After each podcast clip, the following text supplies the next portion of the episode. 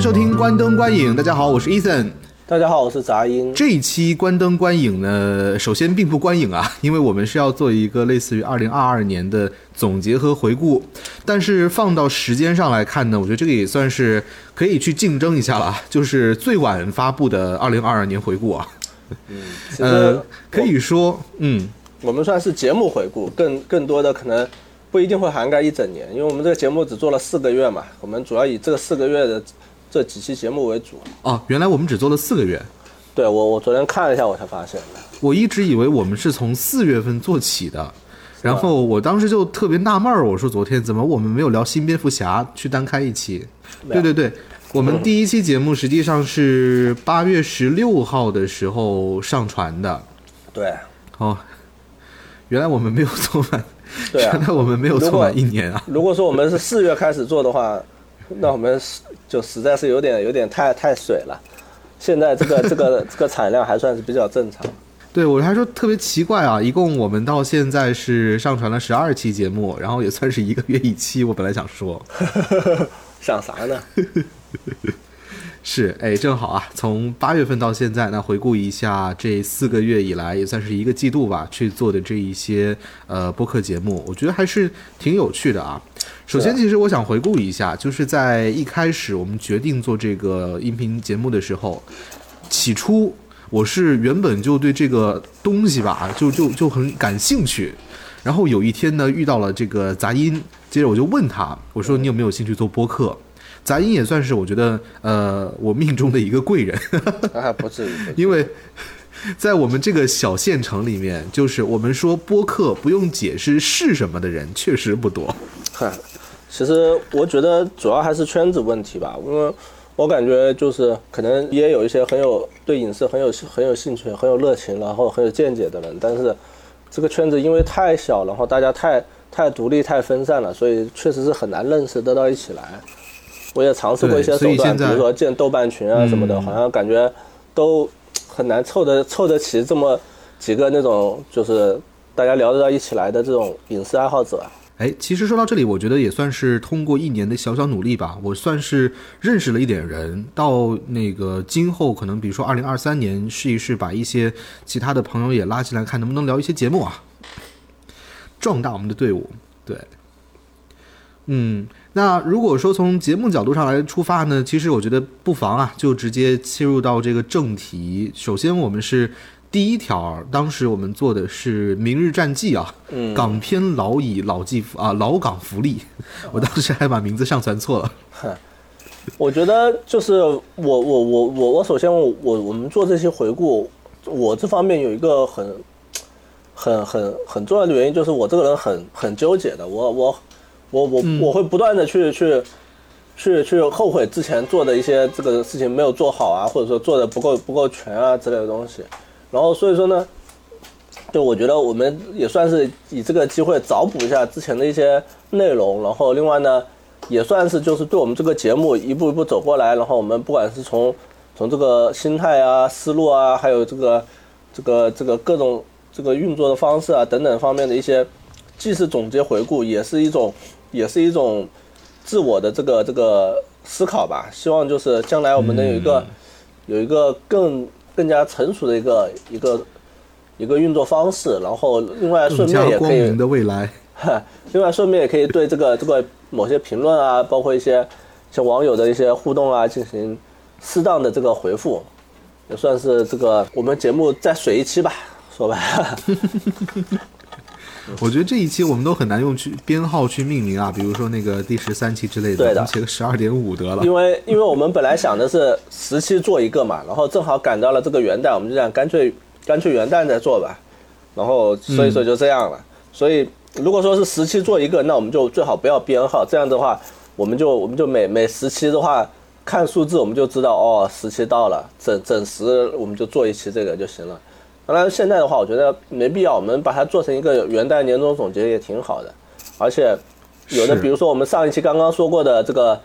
上一期刚刚说过黑亚当，我们现在又又总结一下，我觉得也也没有也放到年终总结，或者说放到十部总结这种这种节目里面，我觉得也没必要。所以，所以咱们就说到哪算哪吧。还是这是我们节目最大的宗旨。我觉得做播客其实有一点好处啊，就是特别是在早期的时候，你呃可能不太需要去做一些那种特别特别精巧的编排，呃，可以说是畅所欲言的。这一点我觉得算是一个挺幸运的事情。当然，我相信这一点可能也导致就是我们节目不管收听量啊，还是说 呃那个流量，我觉得我们我们一有点点开始。我们一开始商量的时候，讨论的时候也也也说到过这个事情，就是我我个人最最希望的一种结果就是大家呃自自如的随意的去聊一些相对来说有规划的内容，但是嗯，这是比较理想的结果。那现在效果我觉得只能算是 一般般。我们算是反正聊到什么就会在那一边可能去多说点话，所以节目我相信就大家也觉得可能听起来会有点散哈。啊，反正凑合吧，大家，大家，大家都在慢慢磨合。观听众，听众也也，我也希望听众跟我们之间可以有一个磨合的过程吧。慢慢的，不是我们改变了，然后来来满足观众，就是观众慢慢适应了我们这种这个 这个没有没有节奏的节奏。反正哎，那第二点实在是太难了。对，反正总而言之就凑合过呗，还能离咋的？我相信节目是能越做越好的啊，这个我嗯，因为截至现在来看，至少就是《关灯观影》这一个专辑的内容呢，已经比我上一个呃，不管是播放也好，还是订阅啊、订阅暂时还没有过去，因为可能那个时候是第一次做，就是播放啊，或者说评论数据已经比上一个要好好看很多了。行行，反正反正慢慢来吧，慢慢来。这个、嗯说不定说不定哪期咱火了呢，说不定哪期咱 找找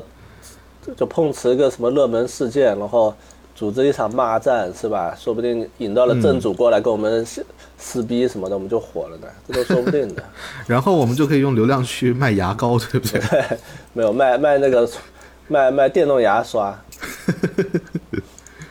好，那下边就不妨进入到正题了。刚才我们咱们聊到的就是从八月份开始呢，是看了一个《明日战记》，当时由古天乐主演的一部科幻电影啊。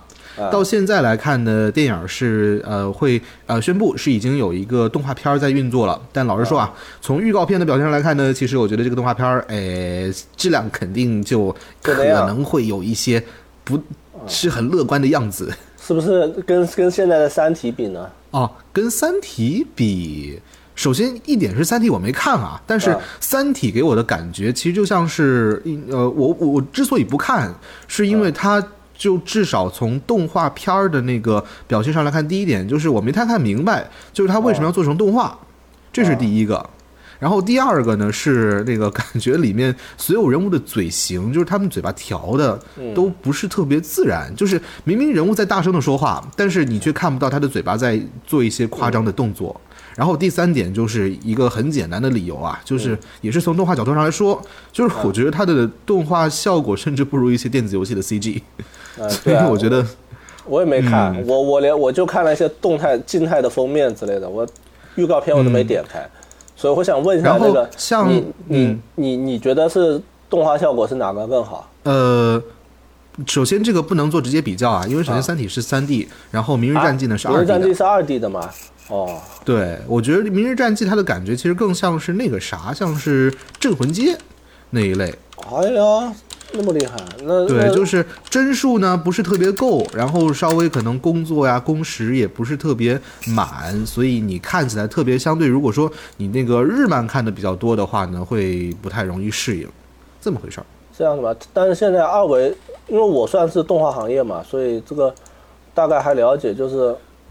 它是三维的吧，它不是二维的。嗯，我记得当时看的那个预告片，它是三是二 D 的，先导预告嘛，我看看啊，反正对，可以找一下。没我我在瞄一眼啊，好像是至少至少说有部分内容是二三维的。算了，看着还行吧，看着还行，看着还行。啊，对，他的那个前传不是发了一个什么呃叫什么海报吗？啊，对，那那个海报看起来就特别像是那个清水荣一做的那个机动奥特曼的漫画，哇，看着特别有感觉哦。嗯，行，反正我觉得我觉得还行吧。也许做动画算是一个相对保守的尝试，这样他们可以省掉一些成本，然后来真正把画面啊，把这个表现力来来做好一点。也是值得的。是，毕竟从夸张的这个角度上来说，还是要动画，我觉得比真人更胜一筹啊。对，还省片酬，我觉得挺好的。当然，我觉得估计卖相也就那样。那说回我们这个电 电影哈，我就觉得这个就有点有点一语成谶了。就是我们当时我们做第一期节目，所以我们我一直觉得就是我们前几期节目有一个有一个不太好的地方，就是我们这个夸的太多了，说话都说的比较保守，比较客气。然后就从这一期开始，就是从这个从这个《明日战记》开始，我们其实对这个电影电影基本上还是大部分都是溢美之词的。我们以褒奖为主，对的，以鼓励为主。那我觉得，当然我我就是也不是说什么违心的话哈，就是我我个人也也很很尊敬，也很很喜欢古天乐。然后我们我们作为这个这个年龄的人，应该就是都对港片对这个港片时代有着。相对美好的回忆，对吧？那我觉得这算是我们我们这个这个感情分是加了不少，所以对这个对这个电影就是呃评价还不错，呃，但是我觉得我们现在以一个更加更加客观、更加更加这个平静的角度来分析的话，我觉得这个电影还是有有挺多不足的，而且一定程度上，我觉得这也反映了就是香港电影人的一些局限性，这点我觉得是挺可惜的。是，但其实聊到这个，我还是想着补一下啊，因为呃，《明日战记》这一个片子，我记得印象很深刻。第一个就是当时我们在院线看的时候，其实大银幕的那种效果的加成是更大、很大很大的。你经常会发现哦，就有时候你在可能电脑电视上看一个特效场面，哎，觉得哎这地方不是很假吗？很出戏吗？但是大荧幕上感觉却虽然说我们能理解他会把一些优点放大，把缺点也放大，但是很有趣的一个点就在于大荧幕上看特效的时候，反而一些不是特别呃精良的地方，好像糊弄糊弄也过去了。嗯，这是一个。对，我觉得可能也许是因为大荧幕提供了沉浸感吧，我觉得这一点是真的很难被别的方式取代。嗯。是，然后第二个呢，就是本身，因为我其实对港片这个东西可能很难去长篇大论的去发表一些，哎，我的想法呀、感受等等等等。但是看这一部《明日战记》，像是我昨天的时候，我是列了一个小单子啊，呃，把古天乐算作了我今年呃是去年的年度演员，因为我觉得他算是一个大男孩完成自己理想，就是。呃，小时候哎，很喜欢看奥特曼，喜欢看那个假面骑士。然后长大之后呢，他就可以像比如说安野秀明 这种，当然是更成功的一个例子啊。或者像古天乐这样，自己去攒一个 IP，然后攒一个这种类型的电影出来，也算是赚到了钱。我觉得这个事儿是很积极的。对，从圆梦角度上来，当然当然是很积极的。嗯，但是我觉得就是呃，一切都由古天乐主导就。导致了，就我们之前聊黑亚当也聊到过，就是有一个问题，就是让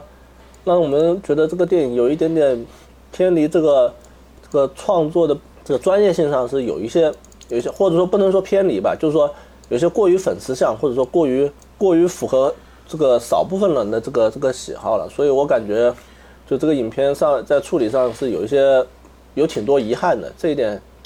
比较可惜，所以我们一直在当时我们一直在说，要是有续集的话可能会好一点。我们所谓的续集，其实一定程度上就是就是希望这个古天乐，希望这个主创团队能够第一有机会去回顾这个这个影片第一部，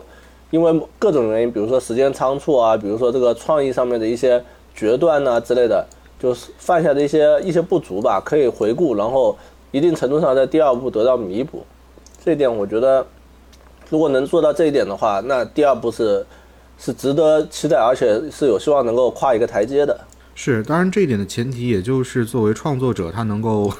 算是一定程度上听取民意吧。就跟之前我们说罗素兄弟不是嘛？就是每一部那个拍的电影都会去看什么诚实预告片儿，或者说 Hishi 的那个哎这部电影应该怎么结束，然后去尽量避免一些这种槽点。做出来东西可能会相对好一点。这个其实我们说起来很简单哈，什么听取意见啊，什么什么自我思考啊，但其实其实真的能做到这一点的电影人，即使是非常非常资深的电影人都很少。而且很多时候，很多电影人会有一种会有一种什么我要坚持自我啊，我不能被被评论左右。当然这也是一种心态哈。但是说句实话，很多时候这样的结果导致的就是他他既没有既没有优秀到能够能够。能够让让那个自我就能够吸引观众，能够满足观众。另外一方面，他又变得特别顽固，特别以自我为中心，这只是他不听取别人意见的一个借口而已。很多时候会这样。但是，嗯，我是觉得啊，这种事情也算是成也萧何，败也萧何。对啊有的艺术家就特别特别的哎自我，但是能拿出一些好的东西来。但有的，你比如说像是前段时间不是传说嘛，说派蒂·杰金斯准备在《神奇女侠三》里面又把那个克里斯·派恩拉过来，然后演那个 Steve Trevor。算了，反对正这个事儿，虽然不知道是真的是假的啊，但是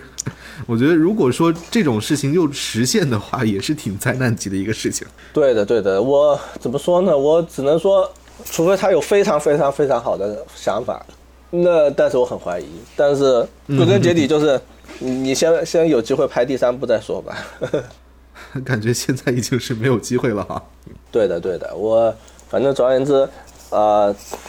他他他他，我是不是很看好的？他就是我我觉得我们说的那种，呃，你最好不要那么坚持自我的类型吧。当然，然后我们说回到这个《明日战记》哈，我觉得，嗯，古天乐他作为一个粉丝向的观众，在这方面也许一定程度上会有一些优势。就是我我不知道哈，我感觉就是他可能有时候也会去逛一些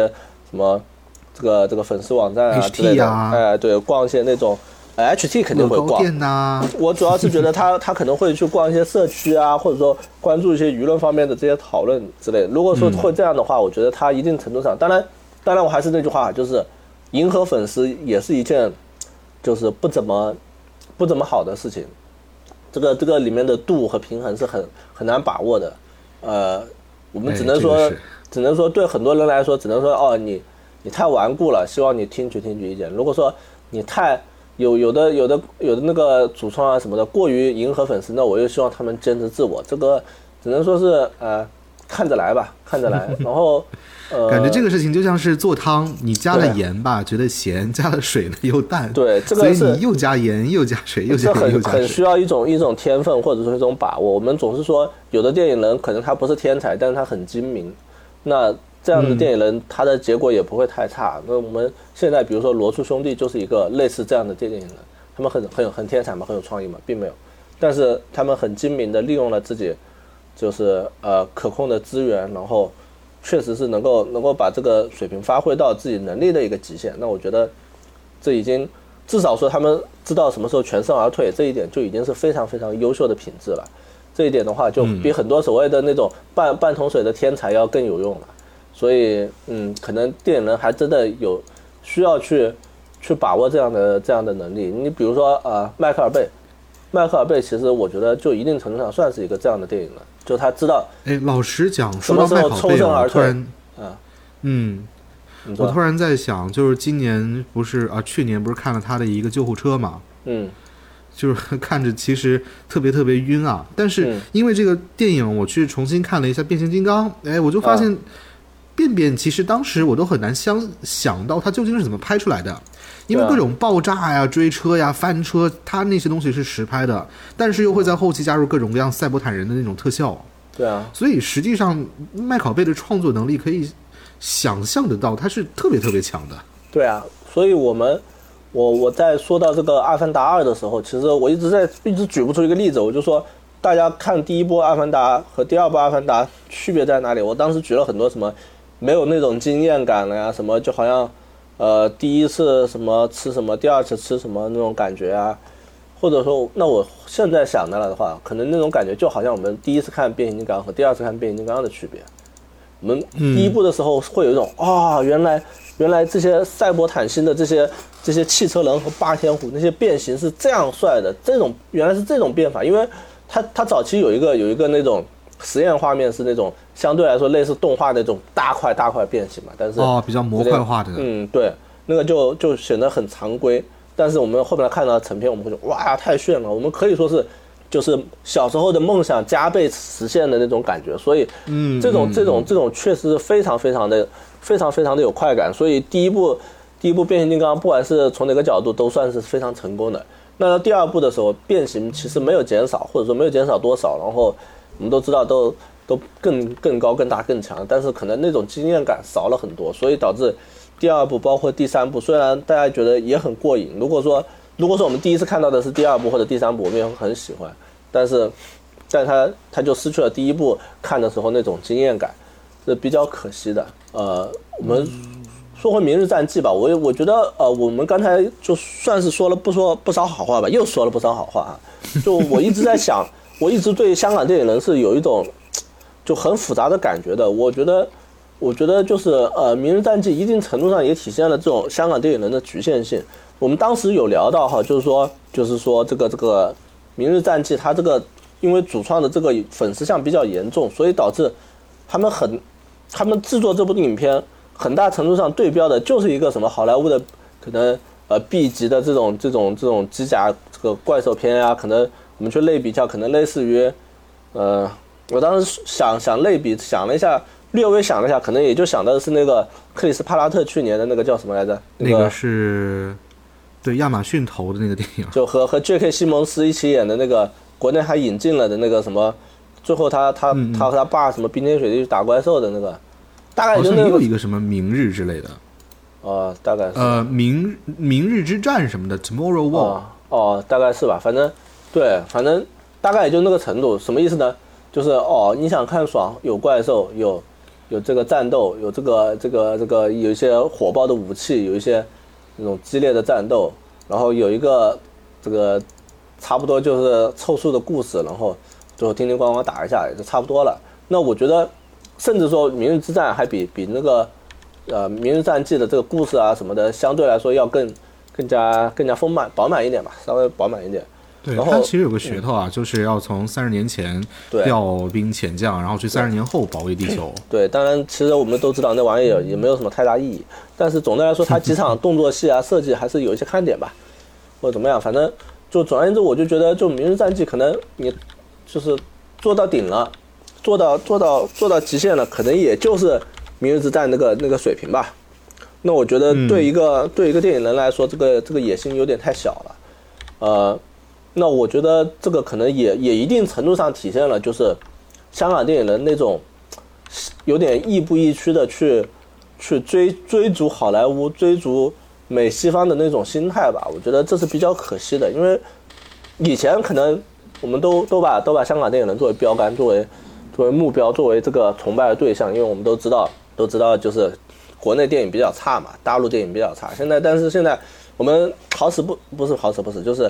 就是再怎么样也至少拿出了一部这个这个这个这个这个这个这个什么什么《流浪地球》，对吧？至少说 拿出了一部《流浪地球》，我们可以说就是中国在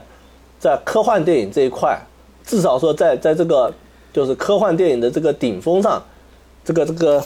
这个最佳作品上，那句话吧，打开了一扇门。对，打开一扇门是是一个一个，就是说，就是我们如果说比，我们就好像。就好像一个一个小国家，但是有一个世界级的球星一样，至少说，或者说不说世界级的球星吧，至少是顶级的球星，有有是嗯这个这个程度的一个作品，我们可以说在这方面我们比香港人是不差的，至少说哈。那我觉得我就在思考，但是就是，呃，《流浪地球》的好，其实很大程度上确实是一种，就是呃，不去尝试复制好莱坞式的好，这一点我觉得算是就是野心吧，中国就是大陆。电影人野心的一个小小的体现，我觉得这这是很需要的，也是很难得的，挺这是比较有意义的。然后说到《明日战记》，呃，说到香港电影人，我觉得，嗯，我这就这就牵出了一个问题，就是也是我一直在思考的一个问题，就是我们曾经特别怀念的、特别推崇的这个香港香港的这个黄金时代哈，香港电影的黄金时代，到底它它黄金在哪里？它为什么会黄金？这点我我我思考了很多，然后包括说就是同样是那些电影人，那些电影人就是拍那么多年，现在还在拍戏，什么什么，不管是这个导演啊，什么徐克呀、吴宇森呐，什么什么这个呃杜琪峰都算比较年轻了，包括什么周星驰啊、王晶呐，包括这些电影那些演员什么什么什么这个成龙啊，就他们都还在。他们都还在，但是似乎那个港片的黄金时代就这么没了。所以，我我对，其实如果说要找一个具体的东西来做例子的话，就拿周星驰来说嘛。我们觉得，像呃，他呃，从早或者说一直到那个零零年代的时候，一直到功夫，哎，都觉得很有那种香港电影味道。但是你就觉得看不管是美人鱼也好，或者新喜剧之王，嗯，哎，这一些电影总是觉得少了那种味道出来了。对，所以就是呃，所以我我一直在思考，就是到底就是呃，这个香港电影吧，香港电影它到底就是啥变了，或者说。为什么以前就拍得好，或者说现在就拍得不好了？又或者，再或者就是说，香港电影以前做对了什么，现在又，现在又失去了什么，会导致这样的结果？我一直在想，我想想了很久。后来，我个人的认为哈，个人的理解就是，呃，我觉得香港电影真的就是，就是那个年代的香港电影其实什么都没做对，就是不不能说什么都没做对哈，就是我觉得那个年代的香港电影。他之所以那么优秀，其实只是因为他们有一群就是在那个年代很天才的这个电影人，然后他他们在这个这个电影的黄就是不叫黄金时代，应该叫蛮荒时代，就是影视创作的另一个另一个或者说商业电影的黄黄这个这个这个开这个开荒时代，他们确实是呃就体现了香港的那种。那种那种嗯，以前叫狮子山精神，说白了就是探索、创作、创造，然后不服输的那种那种精神。嗯，怎么说呢？就是那个时候是一个蛮荒时代，那需要的是拓荒者，拓荒者需要的是勇气，需要的是勇于改变，需要的是是挑战挑战权威，挑战挑战那种嗯挑战过去的定式。所以那个时候就涌现了非常多的那个香港电影人。然后那个年代，其实那个那个年代，我们都知道，香港电影其实一方面是这种创作力的高峰，另外一方面也是，其实也是非常混乱、非常呃非常非常物质的、非常务实的。我们都知道那个时候会有很多什么黑帮强制强迫拍片呀，对，或者什么那个一个一个电影人一一天可能要走四个片场、走五个片场去拍片啊，还有什么，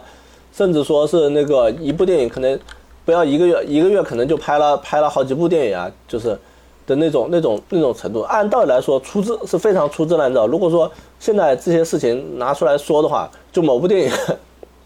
如果说你就比如说那个谁吧，比如说邱礼涛，感觉他拍的每部电影都让人不是特别能放心的样子。对，对，邱礼涛的邱礼涛应该是还还算比较年轻的电影人了。就我觉得，嗯，就是就是，如果说如果说我们现在有某部电影拍砸了。然后我们揭秘这个电影拍砸的原因，我们说这部电影只用了一个月拍完，那绝对大家会觉得活该，你只拍了一个月，你你拍砸是应该的，对吧？那那你这个事儿就是当时那个金刚川嘛？啊，金刚川，金刚川只是一个例子，对，金刚川就是一个例子。就我就说，以现在的这种衡量标准来说，那香港当年的电影很多是非常非常粗制滥造，非常非常不尊重创作的。但是呢，我们都知道很多经典的香港电影就是这么拍出来的。而且它并不出，也不能说不粗制滥造，或者说，呃，应该这么说哈，就是以当时的标准来衡量，这部电影在某些方面确实是粗制滥造的，但是在另一些方面，它也确实是能够有有它的独到之处，能够满足观众的这个喜好的。呃，我们都知道那个时候有很多很多喜剧片就是这样，这样在一个星期就就一个月就拍出来了，然后都我们都知道说什么有有一些甚至还被。还被还被传为佳话，比如说，呃，这个什么白天拍这个东东邪西毒，晚上拍这个东成西就啊，或者或者说什么，呃，我记得当时拍那个大富之是大富之家嘛，就是就是一个星期一个星期就拍出来，然后是一个赈灾电影，然后就类似于建国大业一样，请了很多明星，反正总而言之就是就是我们我们都在说，就是那个时候的香港电影人是如何锐意进取，如何。如何优秀，如何去创造创造神话的？但我觉得这一方面是因为那时候大家还都是天才，都天才。就香港电影是有一个有一群，不是由商人，而是商人是在拖后腿，但是有一群天才是在拖着他往上走的。然后为什么那个年代他们那么天才？我觉得很大原因就是因为他们是在拓荒。拓荒的话，追求的并不是完美，并追求的并不是集大成者，要要各方面尽善尽美，追求的是在某一个方面你有非常突出的突破。这样的话，你就能够脱颖而出。那所以在那个年代，我们就看到看到很多电影，电影其实它的优秀，并不是说它有它有多完美，它有多多全面，而是因为它某一个点特别突出。比如说，在那个年代，可能是枪战，可能是可能是武打，可能是嗯这个某些情感上的那种、那种、那种编排，那种、那种、那种、那种、那种、那种情绪上的宣泄，又或者可能它是某些感官上的刺激，某些某些猎奇的元素，比如说什么僵尸啊之类的东西。那总而言之，就是某香港那时候的电影，它都会能够涵盖出，就优秀的电影都能够涵盖出一些这样的优点，所以就能能够让它成为在那个年代非常突出的作品。但是呢，我们都知道香港电影就慢后来慢慢消亡，不能说慢慢消亡，就是慢慢慢慢这个走向了了一个下坡路吧，可以说对，走向下坡路。但是我们都知道，电影人还是那些电影人，这个投资人也是那些投资人。为什么他下坡？我觉得并不一定就是就没有什么特别，不需要什么特别特别复杂的商业解释，或者说某些内幕来解释。我觉得只是因为就是慢慢这个行业成熟了。这个行业变得慢慢的开始由由拓荒时代变成了这个这个建造时代，就好像我们之前我们一块荒地，可能一开始需要的是拿着大砍刀的人去去把那些树砍开来，去去烧掉，去做这些事情。但是现在这个时代可能需要的是一些一些创作者，需要需要的是这些创作者去去盖房子，去把路平整了来盖房子，然后去去做一些更精细的、更更完善、更需要。更更需要更需要全面的这个才华的时候，那这些电影人的一定程度的局限性也就体现出来了。因为我们都知道，呃，以前我们说很多经典的香港电影人，可能他们就是就从这个就是很很正常的一个就是工作的一个逻辑，就是哦，我以前可能是一个道具师，一个一个副导演，一个剪辑师，一个甚至说一个演员，然后然后后面我就成为成为成为导演了，然后我就成功了，但是。我们包括很多演员也是，都是什么培训班培训两个月，甚至说只是哦去面试一下就过了，然后去就就就就就被被星探挖掘，然后就成为明星了。当然他们有很优秀的地方，但是现在可能这种局限性就慢慢体现出来，就是不管是这个文化底蕴啊，还是说这个知识储备啊，又或者是这个这个最最基最最硬性的这些这些技能啊，包括。包括现在，现在有一定程度上体现的就是心态啊，就这种香港作为一个一个一个小小的这个岛，一个呃也不算岛啊，就一个小城市吧，其实啊一个城市，嗯，对，作为一个一个当年可能香港是作为一个一个一个一个复杂复杂背景的一个城市存在是具有它的先进性的，但现在可能一定程度上又开始去成为它的一种局限了。格包括格局方面啊，包括野心方面啊，包括包括甚至包括商业市场方面，甚至都都导致他们现在很难很难独善其身，很难像以前一样去去辐射世界。反过来是需要去从世界给他输血，去去包括大陆去去聘聘请一些这个港台电影人之类的，就就这种，就说很难很难像以前一样自给自足了。那我觉得这可能也就一定程度上导致了。就是这个现在香港香港电影人香港电影的这种尴尬的局面吧，然后包括我们现在看到很多香港电影，可能对对他最高的评价，也就是什么港片黄金时代的这个这个回魂还魂 之类的说法，我觉得对那个叫回光返照，说的是去年陈木胜的 呃怒火，对对对，呃怒火，我们在很说过很多遍，我们包括我们说说这个呃。什么拆弹专家二啊，甚至甚至说甚至说那个那个那个这个什么探来着？神探，拉神不是拉对神探大战啊，神探大战，我们都会有这种说法啊，有有有这种老港片的感觉，就已经算是很高的褒奖。但是我们我们不会从从这个呃从从这种这种港片里面，我们再看到，比如说哈，就说随便说几个例子，就什么呃什么。这个独行月球式的这种这种科幻喜剧我们看不到呃，又或者说是，呃，流浪地球就更别说了。然后甚至说某些呃，比如说悬疑喜剧啊，什么惊悚喜剧啊，包括某些呃魔幻方面的那种古装的，都都很难说是看到那种反过来能够能够就是。能够引领潮流的东西了，我觉得这是挺可惜的。或者我觉得就是刚才其实你也说了很多啊，可能观众就觉得哎，这个东西它很有那种老港片的味道啊，等等等等。这里其实也是说了一个问题啊，就是我好像之前在一些采访或者文章里面也看到过，就是香港电影其实一直以来都嗯有一个大的问题，就在于它没有像之前一样给我们带来嗯数不清的新人，而是好像永远在我们观众面前的就是像什么古天乐呀、刘青云呐、呃等等等等这一些人。有很多原因吧，因为我觉得，呃，可能现在如果说你，比如说冒出一个新人，他不再是是香港新人的身份了，他可能就是一个华语新人，或者说，就再说句不好听一点，如果说你这年头你想要做一个新人的话，你普通话说标准是真的很难混得下去的。那如果说你普通话说的很标准，那你那你可能作为香港新人的这个身份就已经很模糊了。我觉得好像就像谁说，像那个王晶嘛，是说嗯已经没有什么香港电影，已经全部都是华语电影了。对的，对的，这个既是好事也是坏事，呃，我觉得这也是趋势吧。如果包括一些就是一些精明的电影人哈，像像王晶、像周星驰，他们都在很很合适的时候去去入主内地，去进军内地，然后结果也非常好，结果非常好。我们会知道，比如说周星驰，周星驰在那个冯小刚黄金年代就已经开始和冯小刚去合作合作广告了，就已经是、已经是非常聪明的行为了。那呃，所以说都做的还挺不错的。他们如果说哈，如果说我们去开明一点，不去想着什么呃，现在港片可能最大的褒奖就是就是和以前一样好，包括包括这个《明日战记》，我们说它它可能最大的目标就是和好莱坞一样好。不说这些，就是嗯心态上的这种变化吧。摒弃这些的话，我觉得香港电影人还是有他们优秀的地方，比如说嗯专业素养啊，比如说那种那种拼搏精神啊，这些都也也给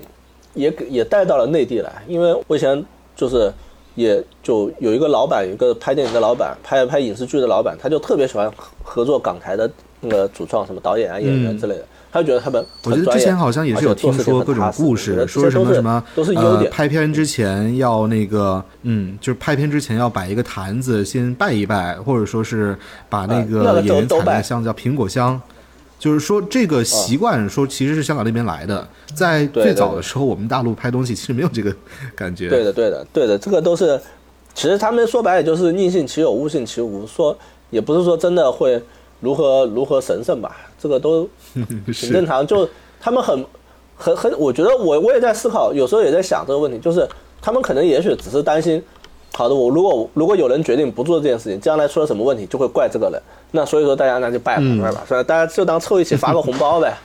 就这么回事儿。对，反正也是一个开机仪式嘛。对的，对的。好的，我觉得《是所以就明日战记》我们、嗯你还有什么说的吗？嗯，我是想记着刚才那个东西聊一下啊，就是我们一直没有看到香港的新人，也是这个原因。因为呃，你像如果说把时间倒回到可能在八零九零年代那个时候，你说呃，我们大陆或者说是内地，我们有什么那种经典的东西吗？也有，但是呢，嗯在呃商业上也不是显得特别成功。我想，之所以甚至是八九年代的好莱坞，你现在嗯再倒回去看，就比如说很多人嘛，就说那个《战狼二》凭什么能拿到那么多高票房？它不就是一个啊八九十年代那种 B 级的呃动作片的套路吗？嗯，就是这样，就是实际上不管好莱坞也好，内地也好，那个我们都是在不断的迭代有新的东西的。但是关注到香港的时候，我们确实一直在关注旧的东西。其实这个可能也是他们的一个治国。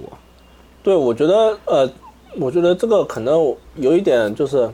因果倒置了吧。我们不是因为我们只关注它旧的东西导致香港电影止步不前，而是因为香港电影止步不前，我们才只能关注它旧的东西。因为嗯，嗯，就现在，当然我还是要说一句哈，就是香港电影并不是说香港电影人就变得如何差了或者怎么样，他们只是慢慢的就隐没了自己作为香港电影人存在的这么一个痕迹。比如说，呃，我想一下，香港现在有什么优秀的电影人？啊、比如说那个曾志伟的儿子曾曾什么来着？国祥，啊、曾国祥。曾国祥，对要拍《三体》的第一集。呃，对啊，他他他最优秀的作品是可能算是这个《少年的你》，《少年的你》是和和易烊千玺合作的，对吧？那我们我们都知道这个这个电影很优秀，但是我们我们可能已经优秀到会忘记它，它是一个香港电香港导演拍出来的电影了。那我觉得，嗯，这一定程度上也算是就是，呃，香港电影人找到了自己新的生态位吧。我觉得，如果说就是呃，不要抱着什么呃这个香港电影的荣光这种这种心态的话，我觉得那这样看的话，香港电影人也算是闯出了自己新的一片天，这个反而也算是一个不错的结果，或者说是，嗯，我们换一个说法，就是说，呃，再抱着就是我要做香港电影，我要做做港式电影的这种心态，可能结果反而会不太好，反而是这种就是啊，我们就做这个大陆电影，不不叫大陆电影，就华语电影，或者甚至说亚洲电影的心态，可能会反而会更更适合他们去发挥，我觉得也是一个不错的结果。嗯，好，那《明日战记》啊，这个是我们的第一期节目，我们就已经聊了四十分钟，不晓得今天可以聊多少。后面我们我们可以少聊一点。嗯，其实有个第二期也行，我觉得。嗯，对，没事，这个咱们再说。好啊，嗯，继续来看一下，八月十九号的时候呢，咱们传了一期节目，哎，《绝命毒师》或律师完结啊，说一说那一些让你印象深刻的美剧啊。啊，这个我觉得美剧结局。这个我们就就可以少说两句，因为这部电影其实我们当时已经哦，这个剧我们已经是当时聊的，我觉得差不多了，能聊的都聊了，而且其实好片嘛，好片比较难聊，说真的哈，能批判的地方少，所以就就罗列缺点的空间少的话，就比较不能撑时长，啊啊，是，我觉得嗯，我我我聊《绝命律师》，我觉得有一个有一个有点遗憾的地方，就是我感觉这种这种老派的，就是单纯讲一个故事，讲一段。讲一段历史，然后又有的那种，那种呃相对经典的叙事方式，然后基本上没有太多感官上的那种刺激的那种这种剧啊，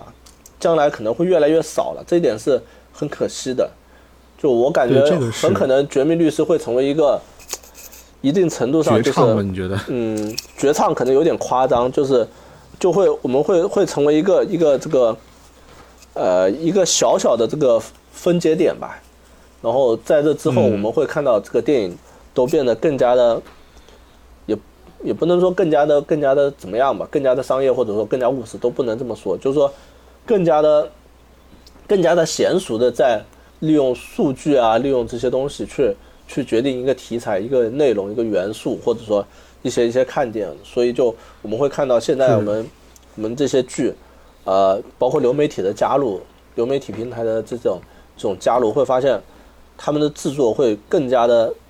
有迹可循了。对，其实就像是刚才杂音你说到的那个流媒体啊，其实刚才所有的不管是跟大数据说话呀，还是什么东西，它其实简单来说就是一个流媒体创作逻辑的那种固化嘛。就像是当时我记得看到一篇文章，聊的是鱿鱼游戏。里面其实就是说，里面各种各样的元素也好，剧情也好，你会觉得，哎，这个东西嘛，它那个剧情又没有说什么，呃，经济之国的爱丽丝，呃，是那个叫什么名字来着？弥留之国的爱丽丝啊，对，然后又或者是呃，其他的那个那种大逃杀电影那样的剧情深度。那同时呢，作为韩剧来说，哎，又怎么样怎么样？但是你就发现这种很通俗的东西会获得巨大成功，可能就是因为他们的元素，不管是来自纸房子的红色衣服啊、面具啊，又或者是来自这个那个的剧情点啊，等等等等，这一些堆砌起来，偶尔确实能出现一个很棒的东西。但是在这样的一个条件之下，咱们也是能看到嘛，在未来，呃，在那个后来，有比如说刚刚被取消的那个一八九九，我都还没看，嗯，我也没看，对。又或者是说，据说很 OOC 的那个叫《星期三》啊，等等这些剧，我也没看。然后甚至是那个《怪奇物语》，到后面你都觉得它好像少了一些在初期时候那种惊艳的感觉了。对的，所以，但是我发现就是可能到之后到现在的话，这些影视作品的话，就很追求一个就是你说的这个经验，就是一定要有一个出挑的这个点在这里，它才能够存在。这也是我说我说这种老派剧。可能会越来越少的一个原因，就是现在每一部剧都会追求追求有一个出挑的点，比如说你说《仙剑三》，《仙剑三》它我们都知道会有一个很怪味的这个这个气氛，啊，然后然后包括鱿鱼元素，鱿鱼鱿鱿鱼游戏，其实鱿鱼游戏就是他们那种游戏模式，加上就是韩国电影人最擅长的那种，第一是走感情，第二是就是那种。那种那种那种情绪上的也不叫情绪，就是非常刺激的那种桥段编排，这一点是他们的优势。然后他们在，他之前其实也不是也不是没有成功过，就是呃，之前王国也很成功，王国也挺成功的，对吧？然后到这个鱿鱼游戏可以说是放大了很多地方，比如说那个王国里面那种那种丧尸的那种紧张感、那种刺激感，在鱿鱼游戏里面就放大了。然后我们都知道这个，当然也有失败的了，后面又有一部丧尸。丧尸剧叫做什么《丧尸校园》还叫僵尸校园吗？你是说？啊，那个 那个就比较不成功了，或者说，哎，但老师讲僵尸校园，我看的其实还其实看一半就没看了，我看一半就没看了。反正总而总而言之，就是说，我觉得就是他们已经就就我我说了这么多，其实我就想表达就是，现在这些公司制作电视剧的这个模式已经越来越完善，越来越全面了，就导致。反而导致很多我们过去看来就是卖点不足，但是结果却成就了一部经典的这些这些剧，可能在现在的存在空间就会小很多。这是我我觉得比较比较可惜的地方。这个就正好其实是聊到美剧嘛，有一个点我印象很深刻的东西就是，呃，还是说一下那个一八九九啊，虽然说我没有看，但是首先这个剧它是那个之前是做了暗黑的那个组做的嘛，完了除此之外又是一部英语剧，当时我觉得暗黑就特别特别火，然后我去看的时候呢，有一点特别劝退我，就是，呃，我发现我很难去接受一些小语种的内容了，就可能平常除了看韩剧、看日剧、看国产剧、看英剧之外啊，还有美剧啊，嗯，就是。除此之外，那一些小语种剧让我越来越难去进入到里面，不管是西语剧也好，还是德语剧也好。所以当时我对一八九九，就是他做的是英语剧嘛，我是比较期待的。但是你会发现，最后从评论上来看，就是一八九九的卖相特别特别好。嗯，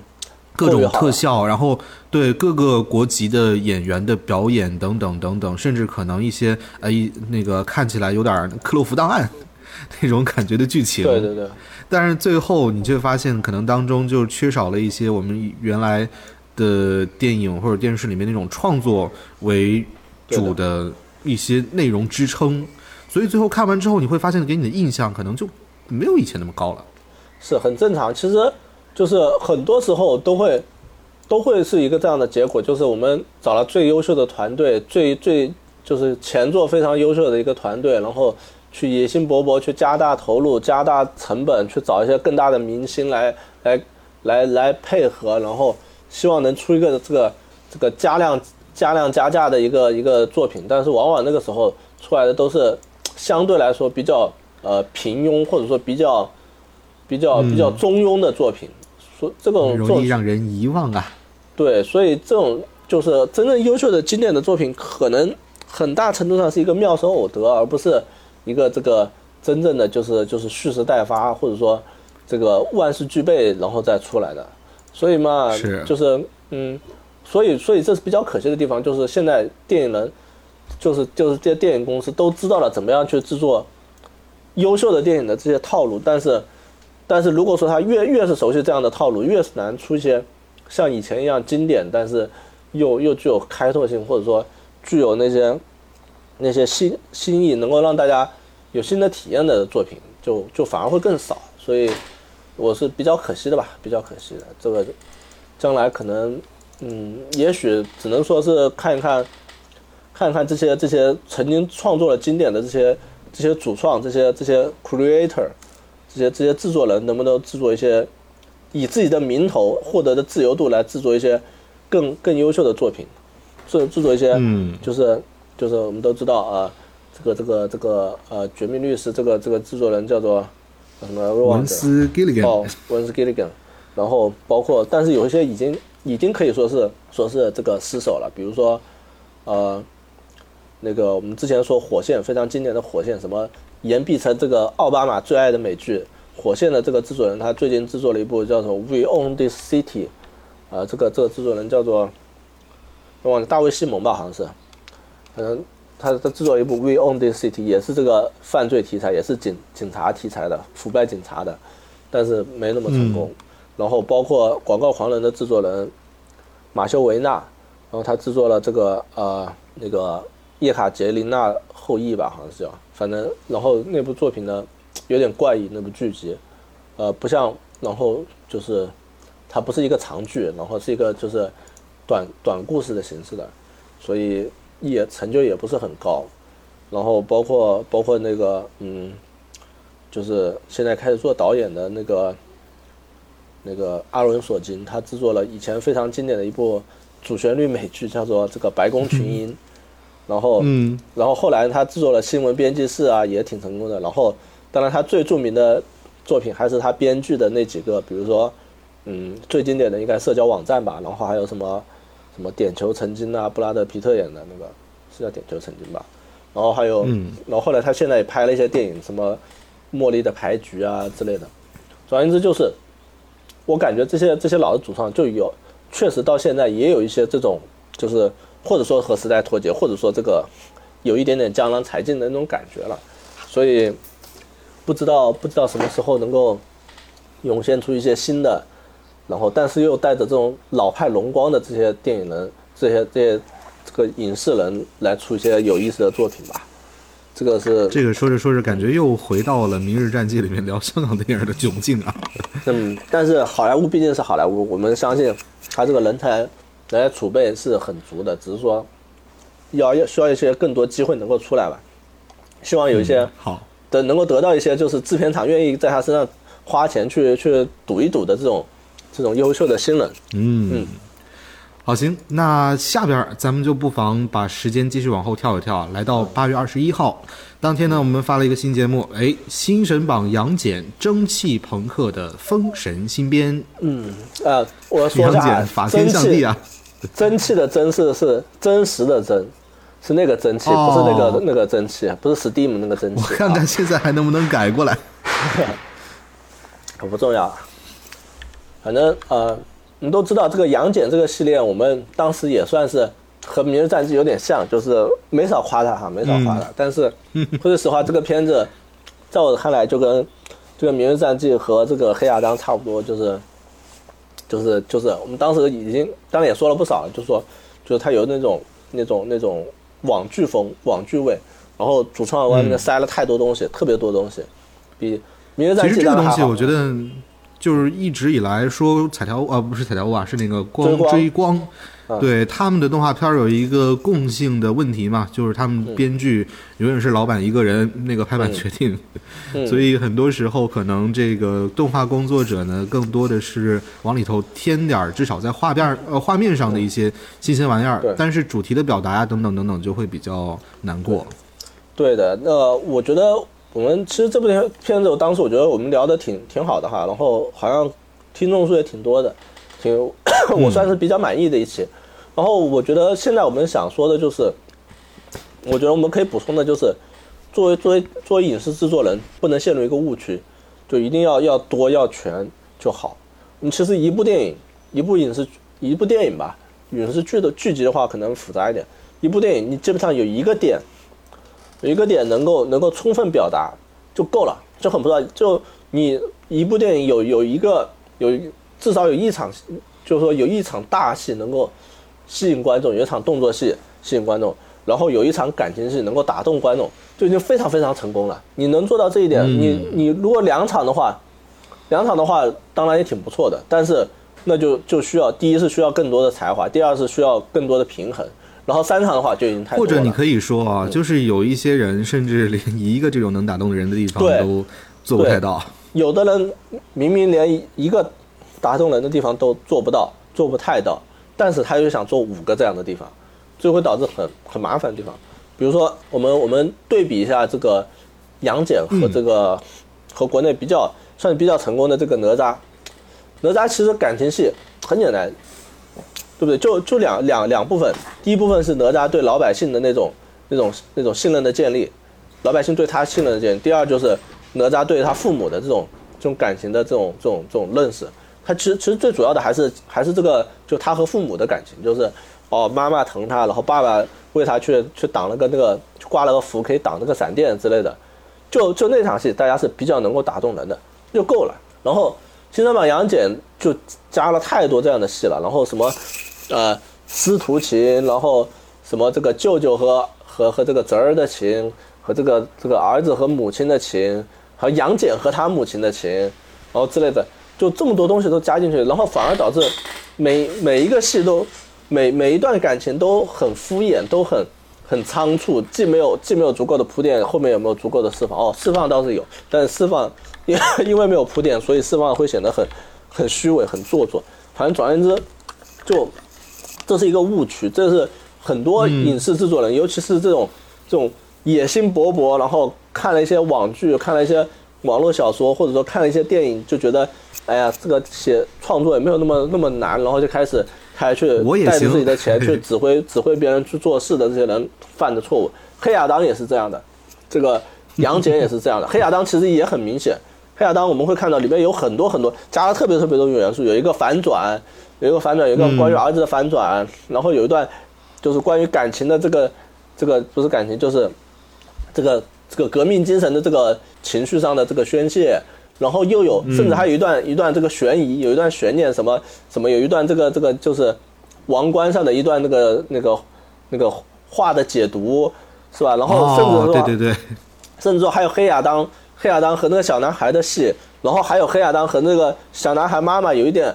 近乎于感情，有一点点感情感情的这个萌芽的这种苗头。对，然后还有还有这个这个这个这个那个那个什么命运博士和那个阴阴侠的那种 那种那种友情的惺惺相惜。对，加了太多东西，导致谁都每每一段都看不下去。然后包括甚至说包括那个反派还一定要。设计成和和主角有一些那种若即若离的，就和和主角那一家人有一点若即若离的关系的那种背叛的戏，嗯，导致到最后啥都没有剩下来。所以真的，就是我我们比如说以黑亚当举例，因为杨戬我不太记得了，真的不太记得。黑亚当举例，我我后来回顾过嘛，我就觉得黑亚当至少说王冠上的那个东西不需要，那段悬疑不需要，然后。然后包括那个那个反派和和主角一家人那种什么一个是是一个什么叔叔的关系，我觉得完全没必要。然后，呃，王王冠那段那段那个那个悬念倒是可以稍微留一留，这个看着办哈。然后包括那个呃黑亚当和小孩妈妈的关系，我觉得完全没不不必要，和小孩的关系烘托一下就行了。然后包括命运博士和鹰侠那那些那种那种。羁绊不羁绊？那个其实就需要先有一个什么正义协会电影儿，嗯，然后再去看可能会有趣一些。我觉得完全没必要，因为因为那段处理其实是挺可挺麻烦的，就是就是第一故事没有围绕这个黑亚当展开，然后第二是我们把这个这个命运博士他他把命运博士的这种这种自我牺牲塑造的太太主动了，就是说命运博士想好了我要牺牲。我要牺牲，我我知道我这样牺牲是对的，我我我我必须得牺牲，然后我就去牺牲。那这样的话，反而对观众来说是觉得好的，原来他是可控的牺牲，对，是可控的牺牲，反而是显得不够不够伟大了，因为因为因为这是一切都在你计划内。那那如果说是一一个更加更加仓促的、更加突然的牺牲，可能反而会第一是对观众来说是一种冲击，第二在影片中也能够给给黑亚当更更强大的动机去。去明白哦，原来，原来像我这种只想着杀戮的人是，是，并不是最最正确的。原来有一些更伟大的人，他们愿意牺牲自己的生命去做，为了更大的意义去去牺牲自己的生命，这是值得尊敬。那一定程度上，呃，好，你这个命运博士赢得了尊敬，你这个正义协会赢得了我的尊敬。那所以一定程度上，我愿意和你配合一起去作战之类的。那样呢，嗯，这样也更说得通一些。总而言之，删一些东西反而会更好。所以这个也是。比较可惜吧，对杨戬来说。然后我也觉得这个作为追光哈，追光这样一说的话，真的越越说越像 DC，就是他技术上他会就很很舍得砸钱去搞一些技术，搞一些视觉上的东西。我们会觉得，哎，这个还做的还挺好的，而且而且甚至说比某些更成功的电影要做的更好。对对对对对，那些剑呐，那些大的人物，特别我觉得那一段就是那个魔礼青用大剑，然后那个打沉香那一段，确实做的很有味道。对啊，很好啊。但是有一个问题，就是我在 DC 的时候没有说到哈，就是有一个词儿，有一个经济学的词儿叫做呃逆周期调节。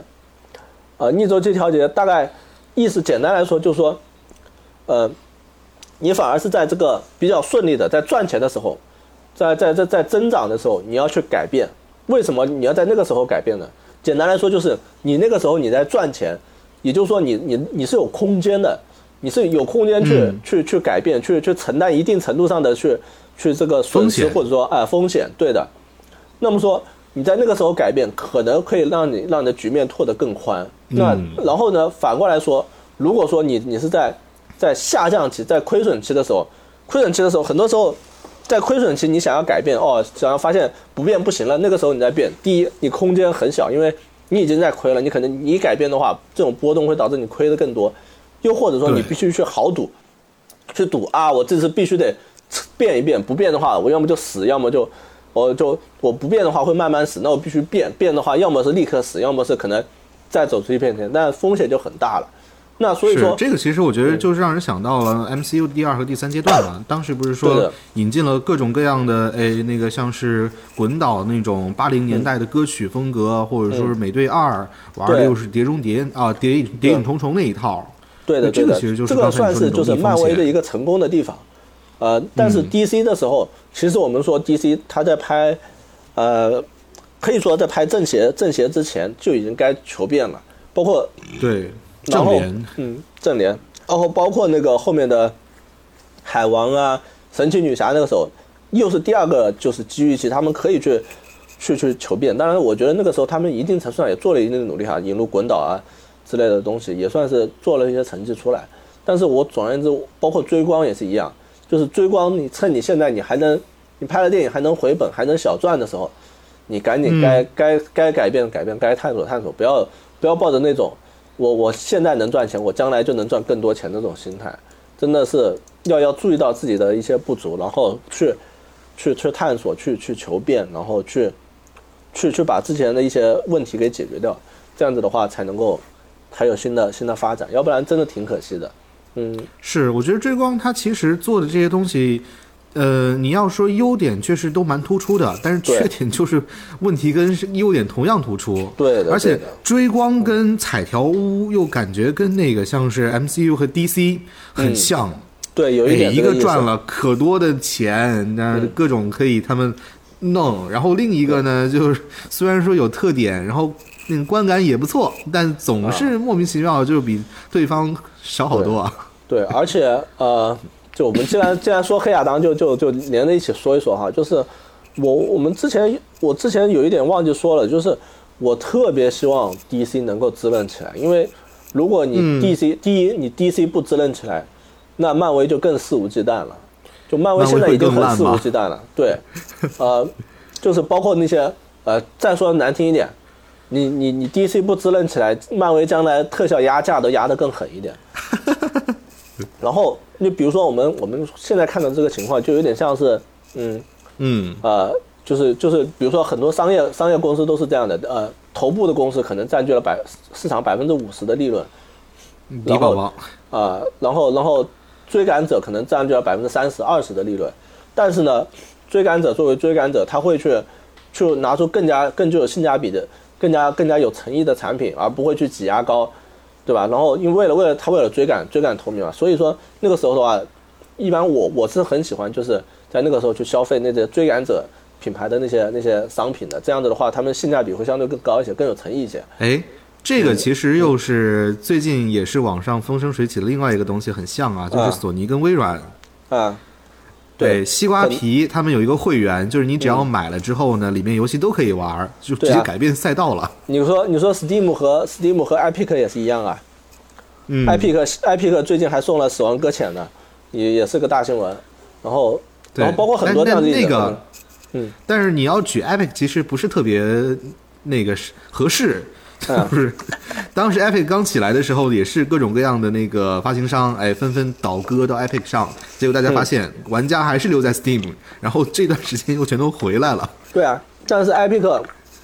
有了 Epic，Epic 确实让很多玩家玩到了更便宜的游戏啊。我觉得这已经，嗯，这就可以了嘛。这个是作为竞争者，然后包括什么，大家以前很喜欢很喜欢开玩笑的英特尔和 AMD，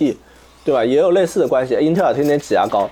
要英。A M D A M D 就不停的出这种有诚意的这种有性价比的产品，然后某一天，嗯，就确实大家都 A M D yes 了，对吧？然后也所以其实刺激竞争关系真的很重要啊。对的，所以而且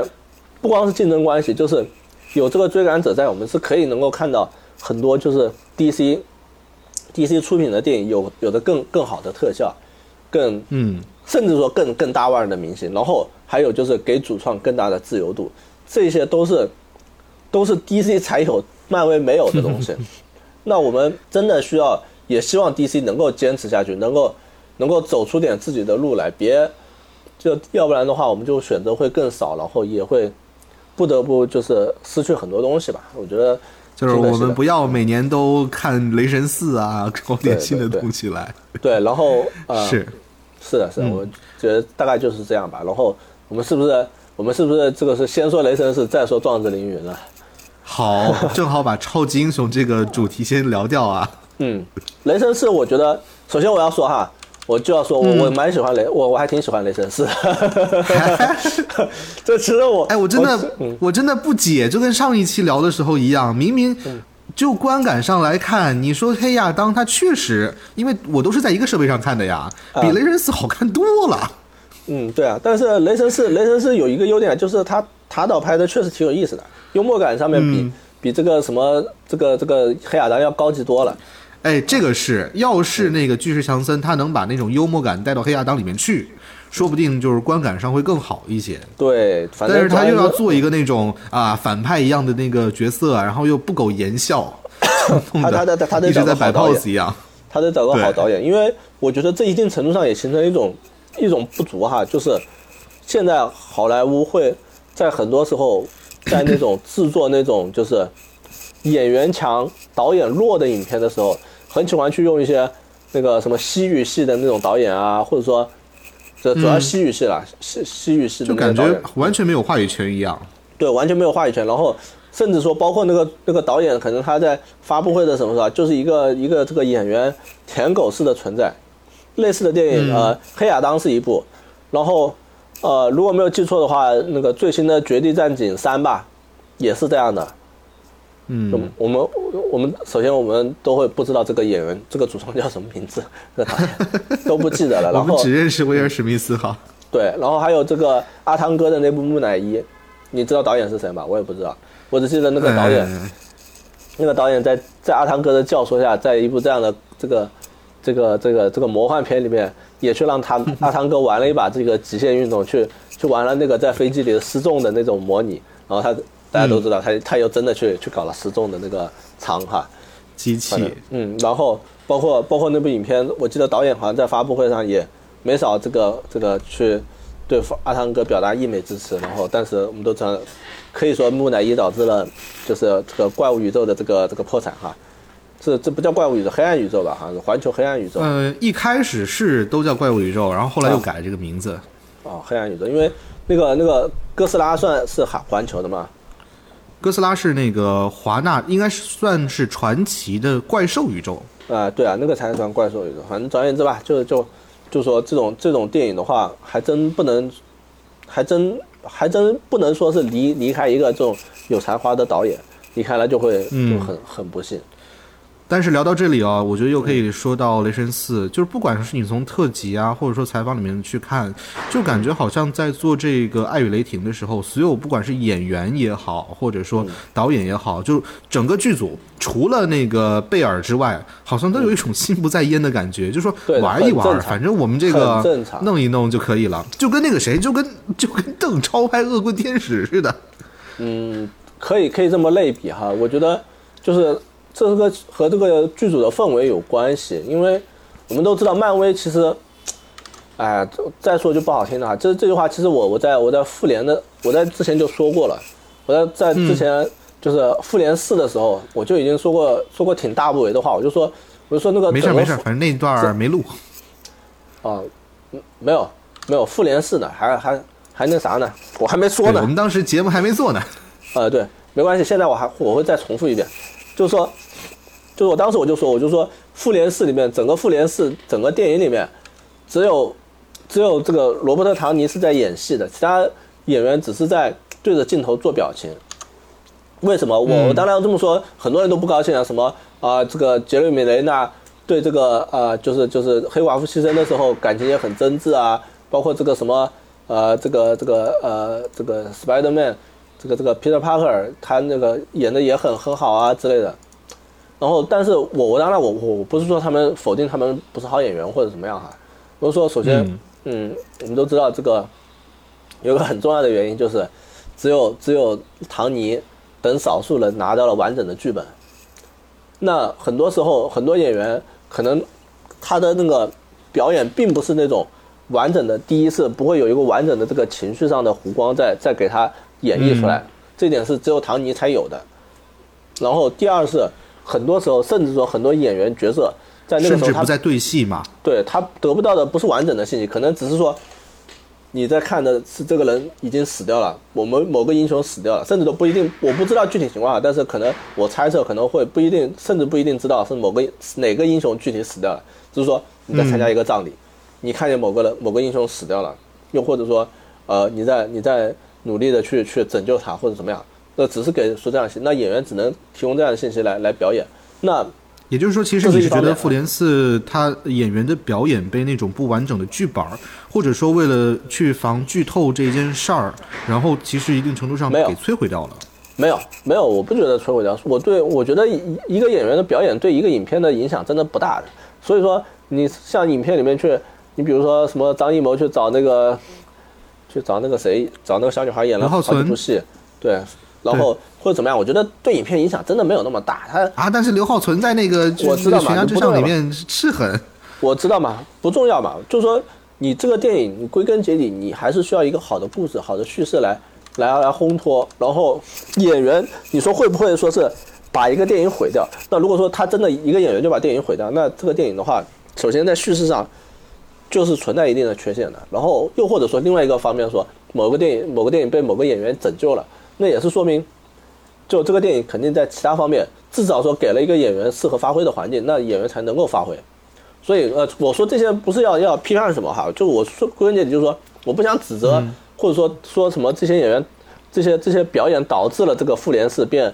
被被被毁了或者怎么样。我觉得第一复联四我觉得没被毁，第二我觉得哎呀就演演戏而已，本来就商业片嘛。嗯。然后，而且我还是得说，就是唐尼在里面的表现是很棒的，很棒的，而且。可以说是就是嗯，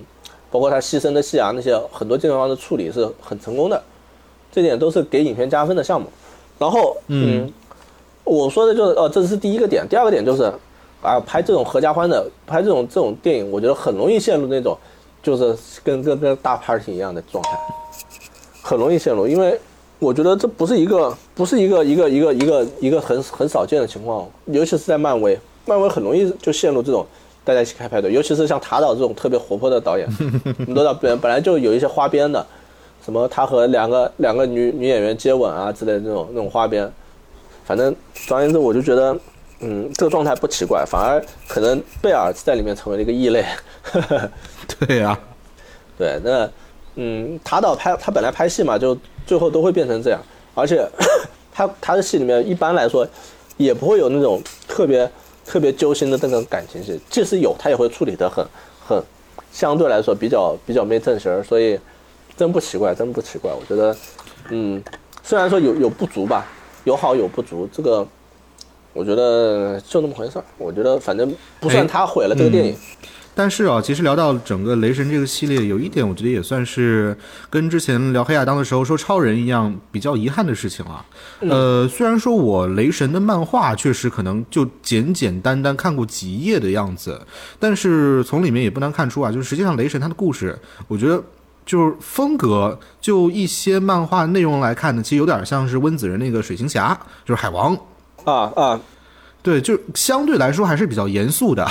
但是因为前两部雷神电影的不商业上的不成功嘛，包括口碑上也不太行，就导致漫威在真人电影这一块直接把那个雷神那种比较严肃的，甚至像跟美队有点像那种，就是慢大家一拍那种啊。呃性格呀，或者说特特性。去给他弄掉了，就导致现在我们看到雷神就只能是这样很欢乐的，其实也算是一个小小的遗憾吧，我觉得。我我觉得我觉得我觉得挺好，我觉得说真的还挺好，因为呃，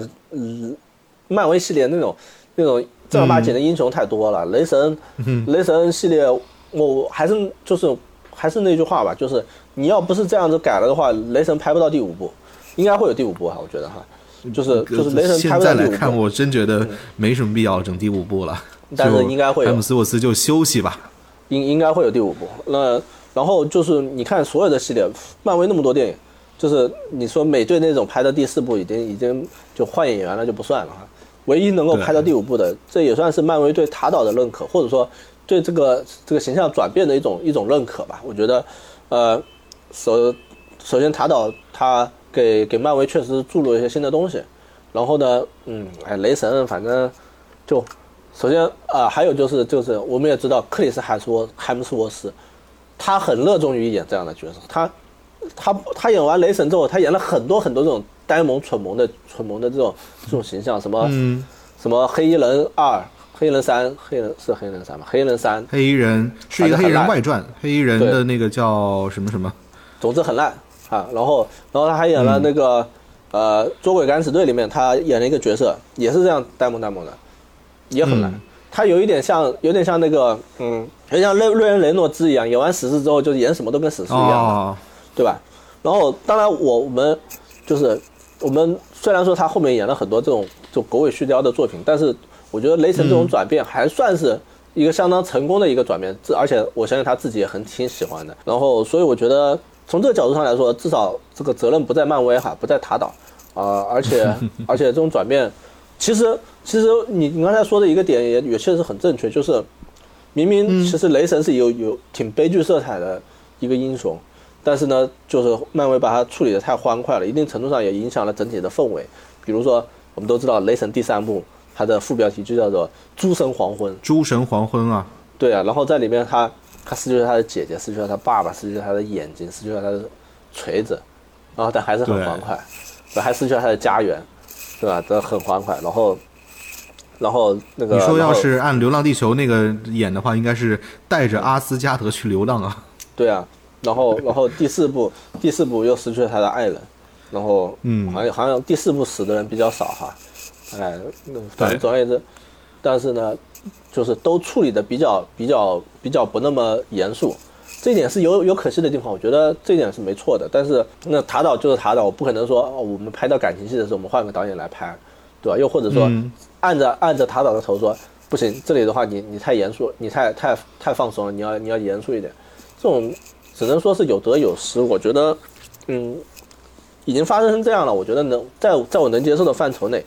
呃，还哦还还有一个就是我我我觉得就是我我愿意看到改变，我愿意看到改变。我我不太喜欢就是就是现在很多很多观众就是有那种呃，就是第一是这个厚古薄今，嗯。觉得以前的比过去的好；第二是就很不希望改，又不希望超人换人，不希望蜘蛛侠换人，不希望这个还还谁换的，反正总而言之，蝙蝠侠，嗯，对，蝙蝠侠还算好吧，蝙蝠侠我就感觉大家还还挺乐意换人的，啊，反正总而言之就是啊 啊哎，反正刚换那个帕丁森的时候都说不行，啊，后来好多视频啊什么的去说啊这个演员已经不是当初那个罗那个爱德华了。啊，当然不是啊，他要是的话，大家还不更不高兴呢，对吧？那反正总而言之，就很多时候大家说哦，我我们要加勒比海盗，我们要拍，我们要要要要，没有杰克船长是不完整的，我们要要杰克船长，然后我们还要原来的导演戈尔沃宾斯基，然后但是没人看，对吧？加勒比海盗三花那么多钱，票房也就那样，当然好像是年度年度冠军哈，但总而言之，总而言之就是。哦，不是，第二部是年度冠军，第第三部不是。总而言之，就是很多时候大家大家会怀念很多东西，但是实际上还有很多人不怀念那些东西，这是实话。所以，就是就是我我我还是挺乐于看到这些影视公司去改变的，比嗯，就逆周期调节嘛，这个，逆 就说白了也也算逆周期调节嘛。是，其实聊到这个，我突然在想，我们整个第四阶段一直没有提到一个电影，就是那个《Eternals》。我们要是聊的话，哦容易被删掉啊。哎，对。那其实这个嗯，漫威 这个电影我觉得也是蛮有意思的，因为呃，首先找到的导演是那种澳系的导演，然后做的文戏呢也确实相对其他的 MCU 电影来说啊有很大的不同，但是又因为他那种很割裂的风格。加上故事让人看不太明白的那种感觉，嗯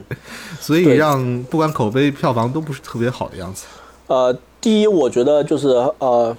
首先就是漫威还算是慧眼识珠啊，因为选他的时候他还没有拍，他还没拿到奥斯卡奖，这一点是算是慧眼识珠。第二，我觉得就是、呃，这也算是就是呃影视圈的一个一个尝试吧，因为嗯。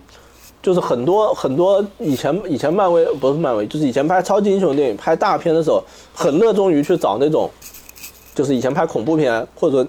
惊悚片、悬疑片的导演，因为可能嗯，可能制片公司觉得这种这种感官上的刺激是可以可以延续或者说可以其实是共通的嘛。对，可以共通的。然后你比如说那个彼得·杰克逊，比如说山姆·雷米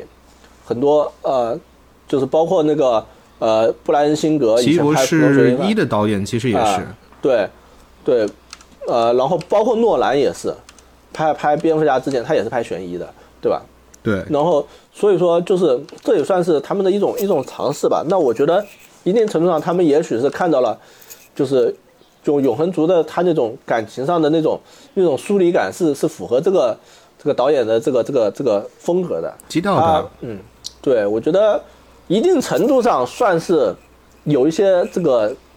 这个成功的地方，但是还是得说他、嗯他的这个能力和这个拍商业片有有有有挺大的差距，导致这个影片就是感觉就像是这个事儿像是一个大的实验，就是证明了最后独立电影导演确实不太适合拍商业片。我觉得不能不能以偏概全，我觉得只是他不太适合，啊我觉得只是他不太适合。当然，之前也有很多失败的案例，比如说什么什么什么拍金刚狼那个加文胡德啊什么的，然后然后那个导演拍了很多商业片，都觉得差差口气哈。但这个这个另说，另说，我觉得嗯，首先就是他已经算是比较契合在风格上、气质上比较契合这个电影了，但是呢，他拍动作戏，包括他拍不能说拍动作戏，就是说拍很多商业性的元素，很多这种对嗯观众的这个情绪啊，包括这个这个感情的这个引导和激发吧，我觉得都是不够娴熟的这些商业元素的运用吧，所以就导致这个影片第一不太成功，第二就是这个情绪点大家会觉得很怪异，呃，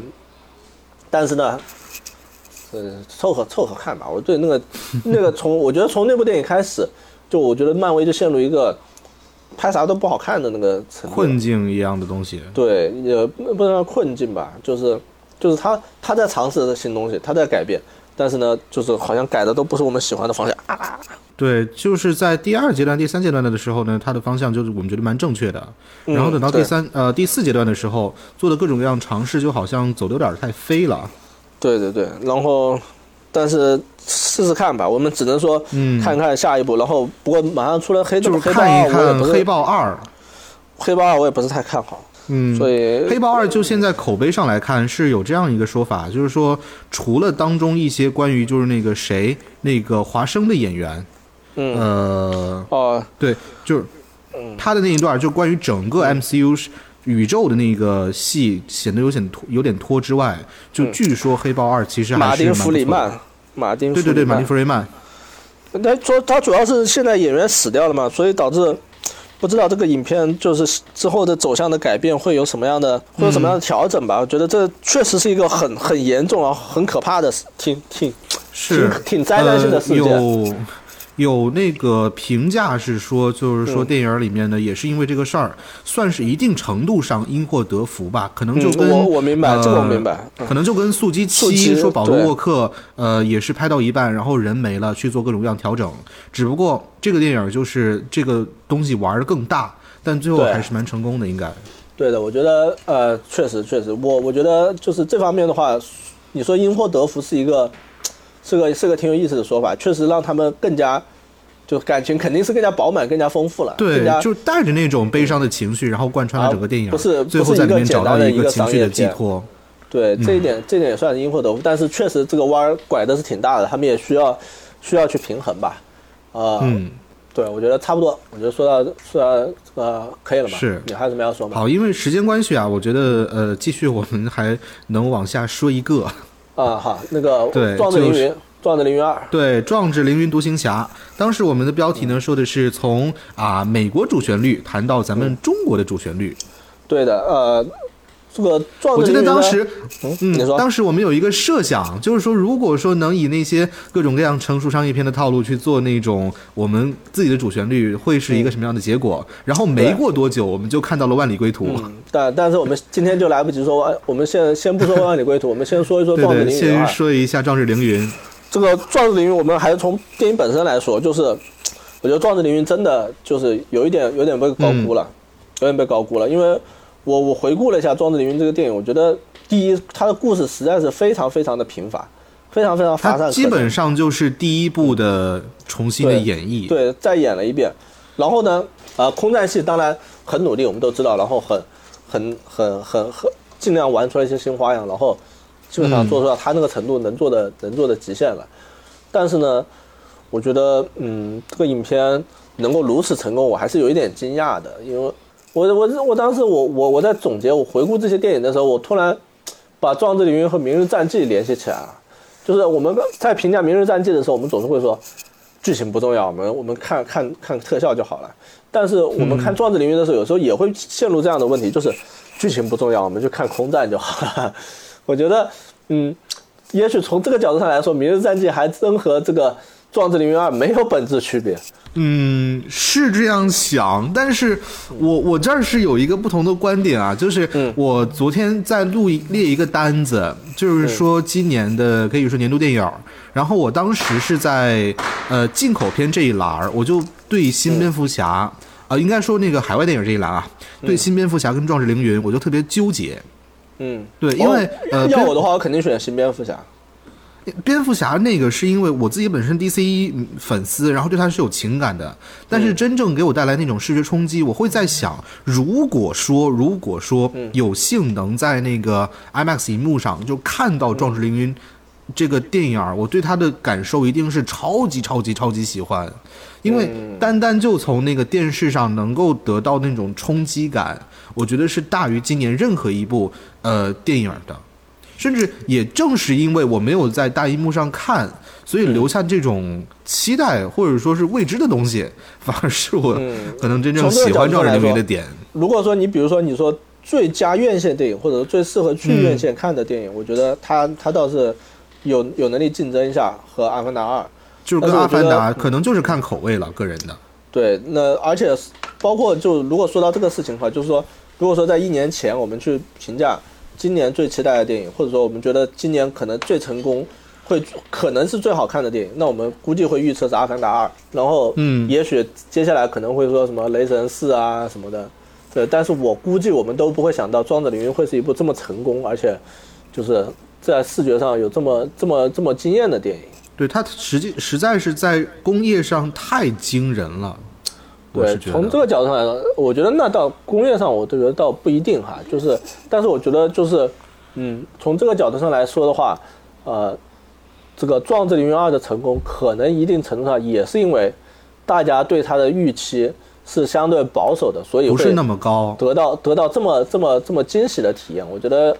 相比之，比如说《雷神》啊，比如说这个这个《阿凡达二》啊来说的话，觉得这算是一个。就是《壮志凌云》在在这个摆低姿态之后一飞冲天的一个一个一个现象吧，我觉得算是首先我们我我要说哈，就是《壮志凌云二》算是实至名归的，算是实至名归，就是大家包括那些买票看他、买票一遍一遍看他那些观众，我相信他们也也明白，就是这个电影的剧情。基本上是就那么一回事儿，就不会觉得，不会说是带着粉丝滤镜说啊，这个电影的剧情也也很棒，这部电影真完，很有深度，要解读。对，那我觉得这样就够了。那大家都是发自内心的喜欢他，发自内心自愿的去买票看他，那就行了。就是就是我对他虽然评价不高，但是我也承认，就是这部电影是有它的过人之处的。是，然后聊一下，就是它跟那个《杯面》相比嘛，我是。之所以说我会更倾向《壮志凌云》，也是因为就蝙蝠侠里面的故事，其实它，哎，它也是有几个呃，挺我觉得挺值得往下很多漫改电影去延续的地方啊。之前一直没有说，就是呃，我一直认为就是 BVS 蝙蝠侠对超人那个电影，其实剧本上我们虽然看到各种各样的问题，呃。它在电影这个领域是是问题，但实际上你要是放到漫画那个角度上来说，它其实是很有那个，就它其实那些问题就不是问题了。没有，因为我之前其实有聊过，我觉得我之前有聊过，就是 BVS 作为一个电影可能会有很多问题，是因为它没有旁白，就像《守望者》那个罗夏日记一样。去作为一个另外一个叙事的那个角度或者线路去做支撑，所以就导致它在故事的叙事上会显得很单薄。但如果说它是一部漫画的话，特别那种美式超惊悚漫画的话，如果说它有这种罗夏日记，或者说像新蝙蝠侠里面开头和结尾就是布鲁斯韦恩那种独白的话，它其实会对会丰满很多很多特别那种马杀梗啊，就就就不会是问题了，因为你在看的时候，他就会给你会给你解释。其实我觉得，我觉得不是，我觉得就是这方面我不是完全认同哈。就是首先是，嗯，就是我觉得大部分电影，绝大部分电影能不要旁白尽量不要旁白，因为旁白是一个很，当然现在可能处理的好一点，但是如果说如果一个旁白只是解释性的存在的话，那会会嗯。挺不好的。然后，嗯，哎，这个这个真的不是，就是呃，美漫的它不不太像是旁白，因为它的所有的那些内容都是一个人物当时内心的一些我知道。呃对独白一样的东西，跟可能甚至。就故事自己在演一个那个情节，然后独白，哎，在回忆说，我当年当年又怎么样怎么样。它其实跟故事是有点相辅相成的东西。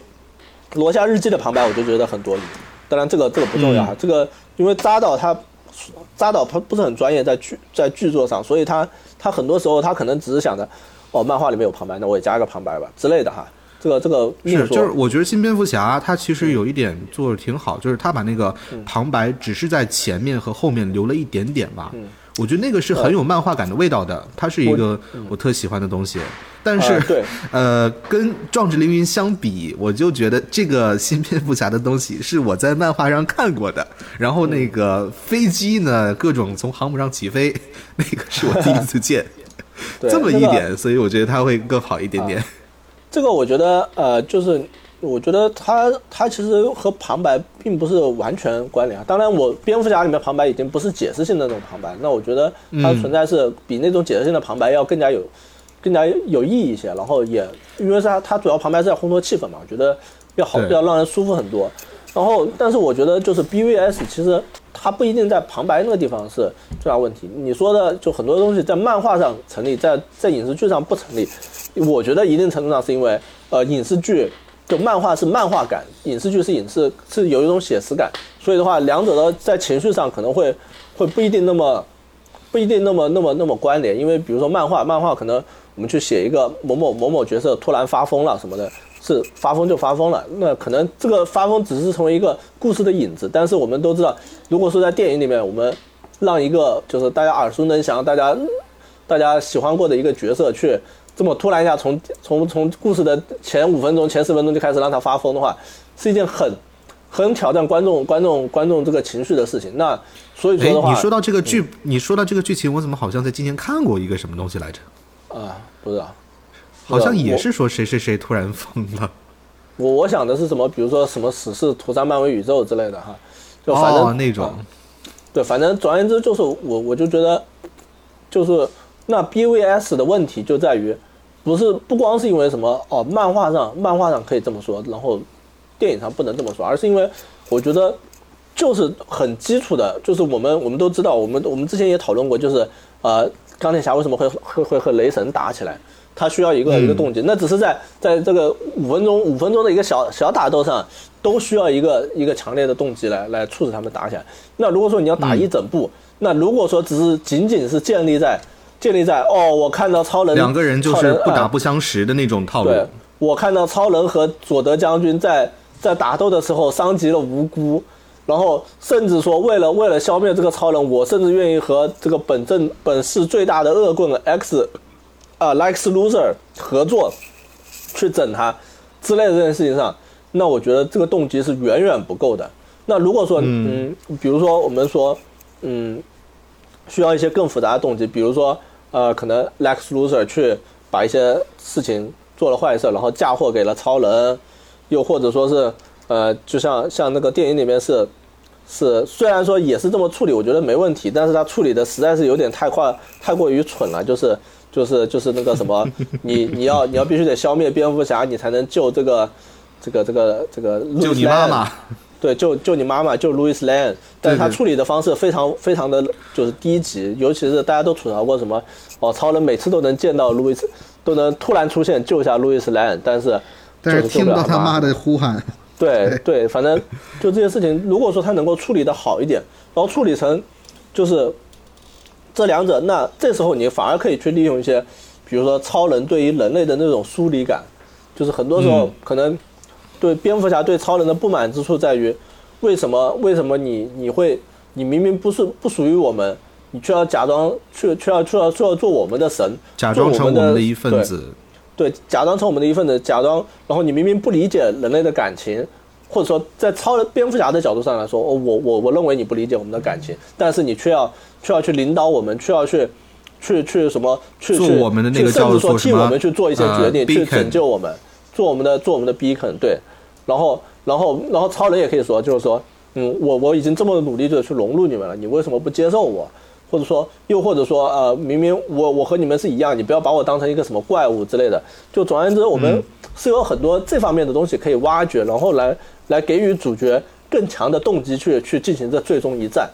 然后而不是而不是说我们看到影片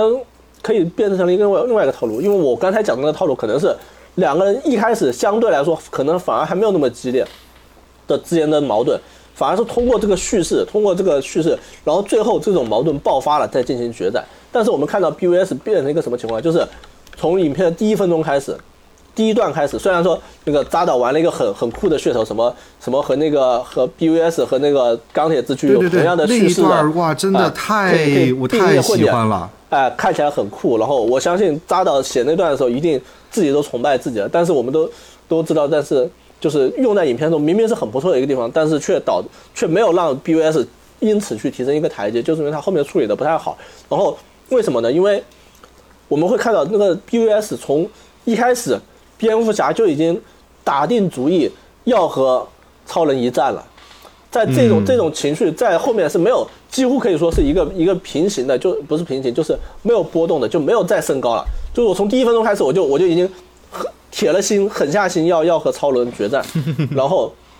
然后这个动机不是很强。那我们也许可以从一开始可能哦，他两个人可能一开始只是我比较讨厌这个人，或者说我觉得我们的城市需要我们自己来拯救，不啦不啦不啦一些理由，然后在后面因为各种各样的事情，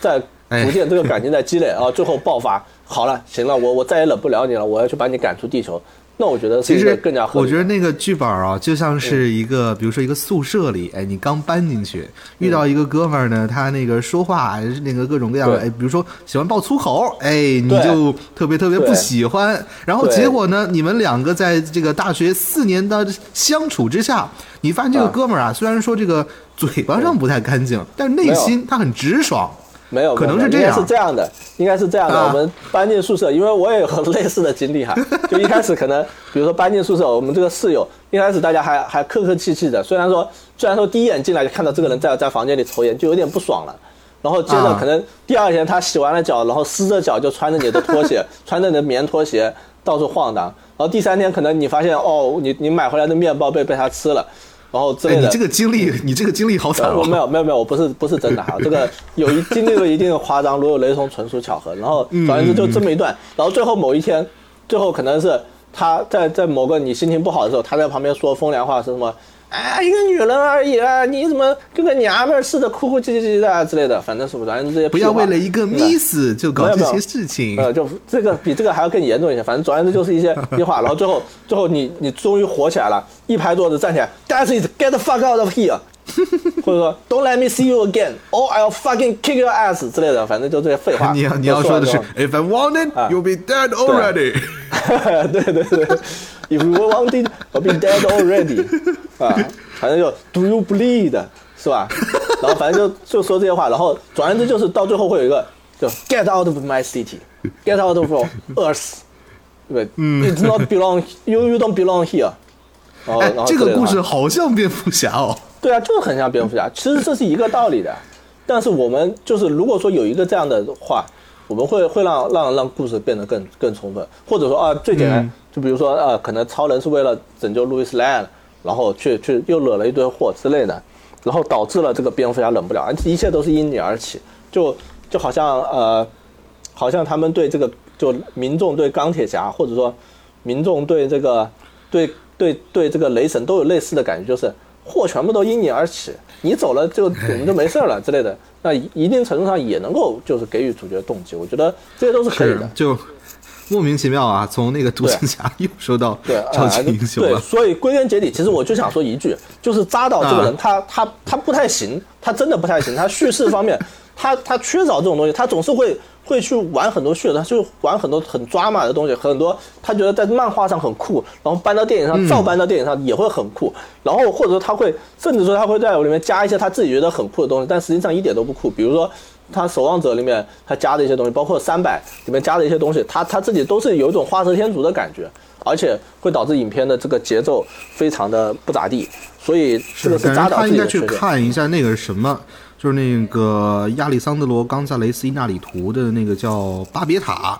哎哦，语言不通真的了看不懂很难交流啊。看不懂的，看不懂。虽然我我很我再说一遍哈，就是我对扎导的这些不满，只是体现在他的剧作上面。我对他人，我听说他有一个什么华裔的养子，然后还有一个什么自杀什么的，反正反正这他是一个挺挺值得同情的人。然后我包括他其实跟那个好像剧组关系也特别好嘛，对对，所以我我对他是有才华的偏见。他他是有很很很就是很明显很对能惹人注意的那个有高光的那种才华的。对，我我觉得他大概程度就是在拍三百和拍这个 Sucker Punch 美少女特工队那个时候就嗯差不多了，他千万不能再再加入更更复杂的题材了，因为不太哎真的不太适合三百我好喜欢，对对对，就就那个程度就这样让人一想啊，就是如果说扎导他去拍黑亚当的话，或许会真的会很好看。我看是，我看是，我有剧剧本很简单啊，那也许对对对，他他也许他也许跟这个这个岩石打一架，然后再拍的话会好一点哈。嗯嗯，就什么岩石面，一边是岩石，一边是扎导的这个两百万粉丝之类的，或者说两百万他万们俩吵一吵架，啊，对，然后打出一打出一个猴山打出一个猴王来，然后然后他们再拍片，我觉得就差不多了。好，我们今天要不然现在先这样吧。是是是，我们今天先录到这里啊，因为时间关系。嗯，那我们、呃我们这样吧，我们现在嗯多少了？一分五十四了，那还真的要要再录下一期了，那可能不能剪成一期啊。我本来说我们剪成一期的，行吧？对，正好分成两期，我们也做一个长点儿总结。行，好，那以上就是这个我们对于这四个月的总结的上半期内容啊。对如果您喜欢的话，呃，可以在评论区留言，跟我们对及时的交流和互动。我们非常，对，我们争取下期就回答。对留言这个东西，我觉得真的非常珍贵啊，因为很对少。对对对，对的对的，我也是这么说。行，反正下一期下一期会更加精彩，下半部分会更加精彩，我觉得观众可以期待一下哎，听众听众啊。对，听众听众啊，粉丝粉丝，行行行可，能暂时还还啊说不上粉丝吧，希望大家可以成为我们节目的粉丝吧。啊，行，慢慢。